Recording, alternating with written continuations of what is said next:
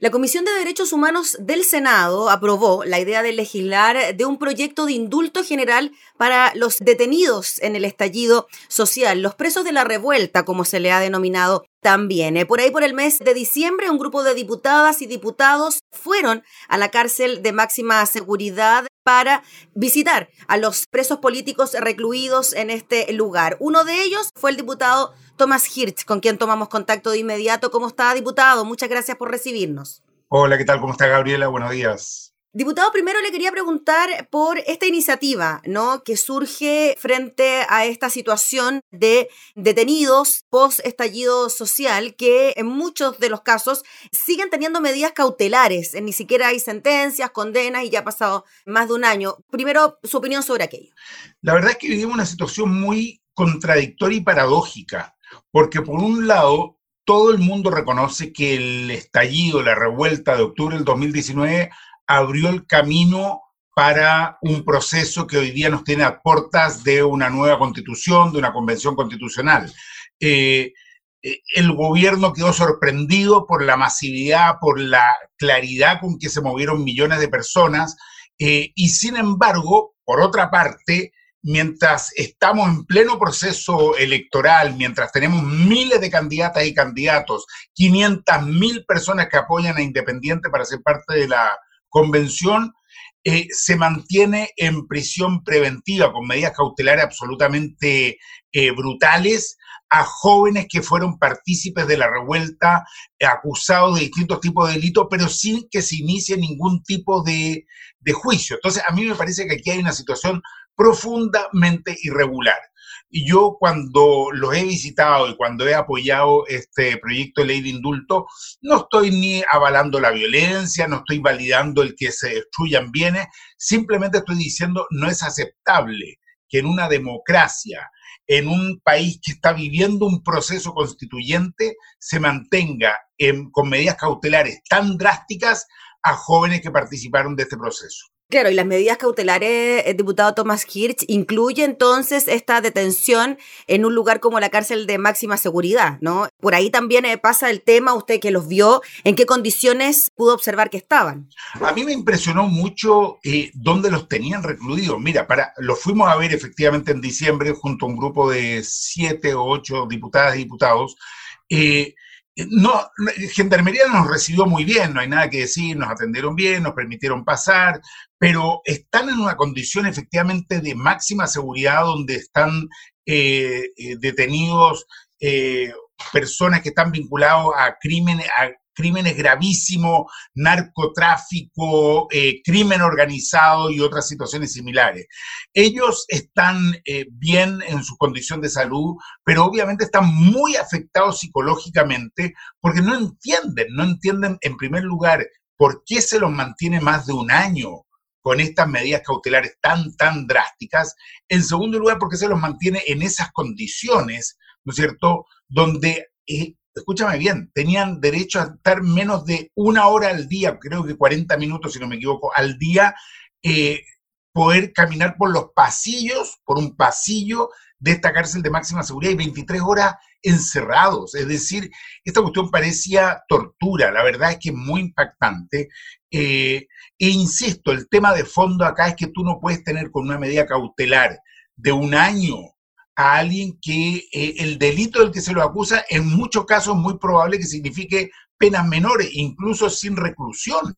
Entonces, acá lo que uno ve más bien es una suerte de, venganza de todo un sistema, de decir, ah, bueno, muy bien, ustedes se movilizaron, ahora verán. Eh, y, una suerte de castigo eh, y la verdad es que eso nos llevó a la convicción de que era fundamental tener un proyecto de ley que fue construido entre diputadas, diputados, senadores y senadoras de eh, indulto general para estas personas. Diputado Tomás Hirsch, bueno, desde el gobierno no están a favor de este proyecto. Ayer salió a decir nuevamente el ministro vocero Jaime Belolio diciendo que de alguna manera con esta iniciativa lo que se hacía era amparar la violencia de lo que allí había ocurrido y que en algunos casos estamos hablando de personas condenadas y que en otros casos estábamos hablando de personas con medidas cautelares. Este proyecto en particular abarcaría todo el espectro, es decir, personas que están con medidas cautelares, personas que están condenadas, o bien busca acelerar lo que está ocurriendo con las medidas cautelares, ¿cómo funcionaría? nosotros estamos hablando básicamente de las personas de las que son mayoritariamente jóvenes con medidas cautelares. Yo quiero agregarte que además de eh, ir a visitarlo a ellos, nos reunimos con sus familiares hace algunas semanas ya, y ya a comienzos de enero, y están en una situación desesperada. Eh, eh, la mayoría es gente muy humilde que ha tenido que contratar abogados, que ha tenido que gastar cifras de dinero enorme, que se han endeudado. Hay algunos que tuvieron que hipotecar algunos bienes para poder cubrir los gastos de abogados. Eh, y eso que han tenido abogados que en general han buscado darles las mejores condiciones y facilidades. Entonces, acá hay una situación humana muy, muy compleja, muy dura, muy difícil. Cuando yo escucho al ministro vocero de gobierno, Jaime Belolio, que ha sido diputado, eh, que plantea desde ya que el gobierno va a vetar esto. Es una falta de respeto a la democracia, es una falta de respeto a nuestra institución, al Congreso Nacional, que somos representantes elegidos democráticamente por la ciudadanía.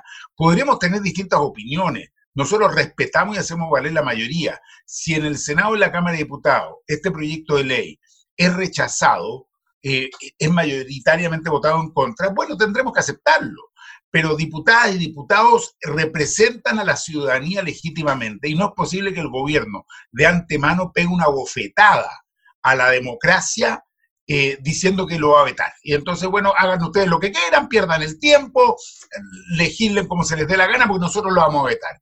Me parece inaceptable. Me parece que eh, uno podría esperar un poco más del ministro Belolio habiendo sido diputado de la República. Mm.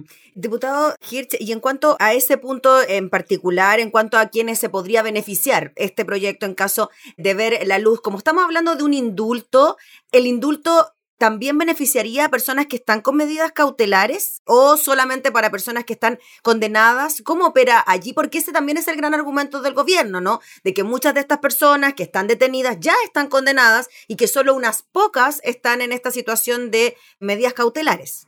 Nosotros creemos que por el bien del país, por el bien de esta persona, por construir un proyecto constituyente que sea legítimo, validado por todas y por todos, eh, esta medida, es mi opinión personal al menos, eh, esta medida debería aplicarse para todos los que de algún modo se vieron involucrados en situaciones de la revuelta, condenados y eh, los que están con medidas cautelares. Pero nosotros estamos muy abiertos a que esto se discuta en el Congreso, como cualquier proyecto de ley, se presenten indicaciones, se mejore el proceso, el proyecto, quizá alguien lo quiera restringir. Eh, estamos abiertos absolutamente a ese debate, es parte del debate legislativo. Lo que quiero insistir, que no me parece en absoluto, es que el gobierno simplemente baje una guillotina eh, eso no se hace en estos tiempos. Aquí no estamos en el reinado de Luis XIV o Luis XV y diga, mire, eh, yo lo voy a vetar. L'État c'est moi. Yo soy el Estado, yo lo veto y se acabó. No, no, no, no es así. Entonces, presenten indicaciones, involucre ese gobierno en el proyecto, discútalo, aporte, mejórelo y vamos construyendo.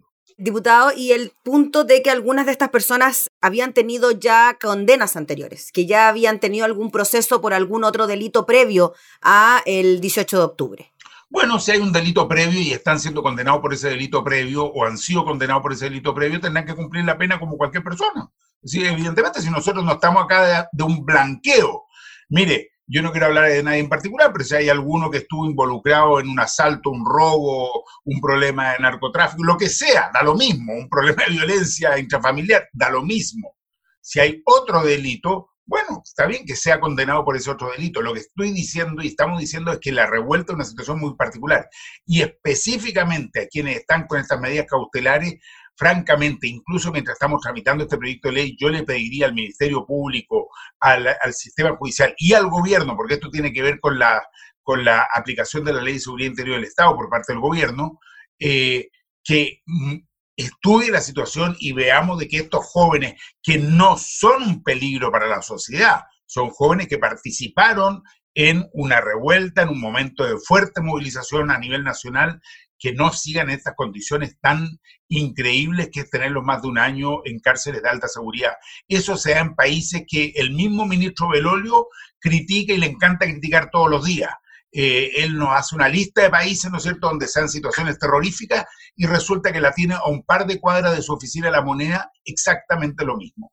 Diputado, el tema de la revuelta propiamente tal y los hechos de violencia que vinieron de la mano con el estallido social, ¿usted cree que de no haber sido así el escenario, de no haber tenido aquella gravitancia, de no haber sido tan impactante como lo fue, no se hubiesen conseguido cosas tan importantes como el cambio de la constitución, el plebiscito y así, etcétera?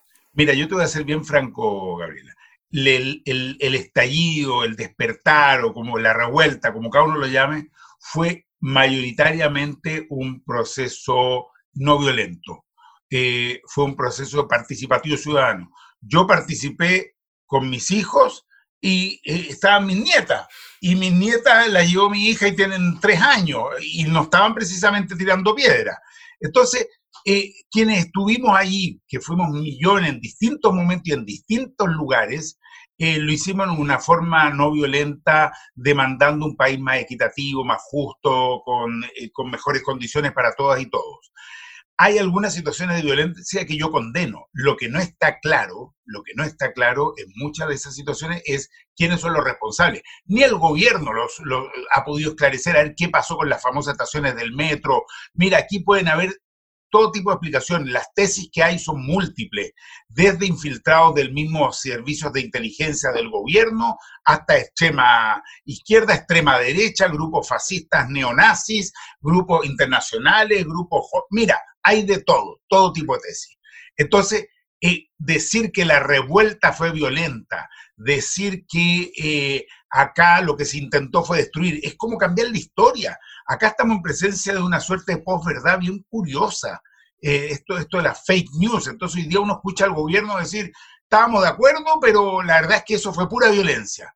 No, pues, no, pues yo escuché al presidente hasta decir, porque ya con su nivel de, de verborrea decir que estuvo en las manifestaciones, pues. Entonces habría que preguntarle si él también estuvo tirando piedras, si él también estuvo incendiando cosas. No, el 99,9% de los millones de chilenas y chilenos que se manifestaron lo hicieron en forma no violenta. Y las situaciones de violencia no está claro hasta acá de dónde provinieron. Lo que sí está claro es que Carabineros violó los derechos humanos, atacó en forma violenta. Tenemos jóvenes que están con daño ocular, eso lo, lo, vemos todos y todas, y que tenemos jóvenes que quedaron ciegos y tenemos más de 23 jóvenes que fueron eh, eh, asesinados o muertos durante la revuelta o los días posteriores. Eso es lo que tiene que investigarse. Finalmente, diputado, y con esto sí cerramos, los vecinos del centro de Santiago, de la Plaza Dignidad, Plaza Italia, Barrio San Borca, también eh, el gobierno los menciona a la hora de justificar su actitud de estar en contra de un proyecto como este. ¿Cómo lo ve usted? ¿Cómo, ¿Qué le diría usted a esos vecinos? Le diría que eh, entiendo perfectamente que puede, ellos pueden haber vivido una situación muy, muy dura, muy difícil, de la cual no son ni culpables ni responsables, simplemente vivían en un sector donde se concentraron las movilizaciones, pero ellos, esos vecinos y vecinas, saben muy bien que no se legisla eh, porque un ministro dice que hay un, par de cuadras que tienen eh, dificultades. Mira, te doy un ejemplo concreto. Acabamos de aprobar un proyecto de ley para cerrar pasajes eh, calles y pasajes. Eh, bueno, lo hicimos y hay mucha gente que le gusta, pero créeme que hay otra gente que no le gusta. Hay otra gente que dice, no, eso restringe la libertad, eso no permite pasar. Entonces, ¿qué me está diciendo el gobierno? ¿Que va a legislar en base a una encuesta o en base a lo que creemos que es adecuado desde el punto de vista de la, de la normalidad de un país. Si el gobierno hace una encuesta en ciertas comunas, eh, las conocemos, ¿no es cierto? Eh, la mayoría de la gente va a decir que quiere pena de muerte. Eh, hay tres comunas en este país que tienen una visión totalmente distinta al resto del país.